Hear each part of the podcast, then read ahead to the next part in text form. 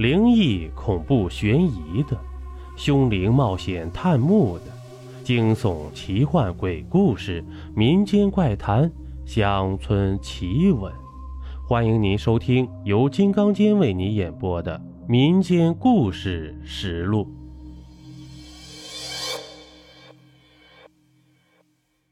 欢迎您继续收听《绝世鬼王》第八章：诡异的棺材。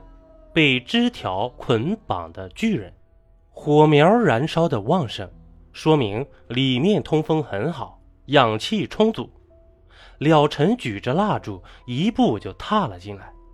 可是眼前的情景却让了尘大惊失色，不由自主的腾腾腾后退了几步，倚靠在墙壁上，手中的蜡烛也随即掉落在了地上。室内。陷入了一片漆黑，了尘就觉得浑身冷得彻骨，那种冷让他感受不到自己还活着。黑暗里传来了尘上下打牙磨骨的声音，嘚嘚嘚，了尘筛糠成了一团儿心里暗暗地说：“完了，完了，自己今天恐怕要死在这里了。”了尘看到了什么呢？一具大红色的棺材，足足有两个正常棺材那么大，直立立的矗立在墙上，而且大红的棺材还没有棺材盖一个高高大大的、看不清模样的人立躺在里面，正瞪着铜铃般的眼睛，叽里咕噜的乱转。了尘哪里见过这样的阵势啊！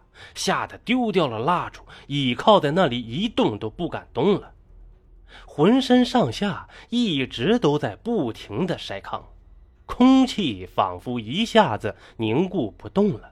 就这么过了好久，了尘惊奇的发现什么动静都没有，看样子自己看到的那个东西没有动。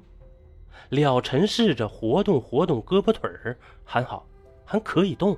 黑暗中，趴在地上，小心翼翼地捡起蜡烛，划根火柴，把蜡烛重新的点燃，慢慢的站起身来，借着烛光，了尘再次的看了看刚才自己看见的那个巨大的棺材，棺材还直立的立在那里，再往里面一细看，我的妈呀！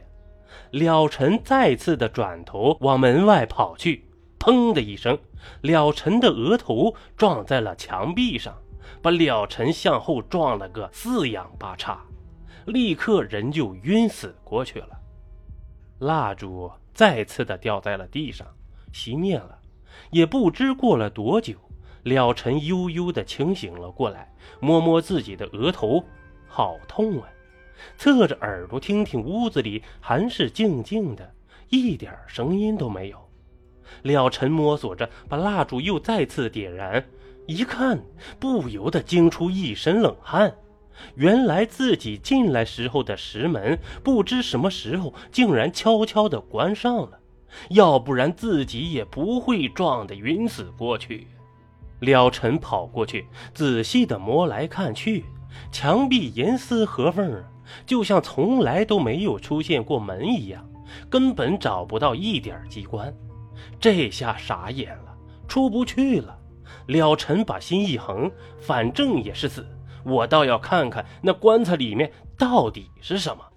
没有棺材盖的大红棺材，靠墙矗立在那儿，里面仰着躺着一个高大的巨人，看样子身高应该在八尺开外，身上没有着寸缕，黑紫色的肌肤裸露在外面。大腿就像两根粗壮的大柱子，身材魁梧结实，面如脸盆，跟身上的肌肤一个颜色，也是黑紫色。大大厚厚的大嘴唇子红的刺目，猩红猩红的，通天的鼻子，在鼻子两侧鼻翼上各挂有一个铜环，娃斗脸，额头高高的平行凹凸出来。下面一双铜铃一样的眼睛冒着瓦蓝瓦蓝的蓝光，了尘炸着胆子又向前凑了凑，那双瓦蓝的眼睛转过头来，迷茫地望着了尘。似乎在问：“你是谁？”了尘不禁还是后退了一步，看看棺材里的巨人，并没有走出来的意思。了尘顿时感到欣慰了不少，忍不住慢慢的又往前凑了凑。了尘不敢和那双瓦蓝的眼睛对视，心里奇怪，为什么这个人不走出来呢？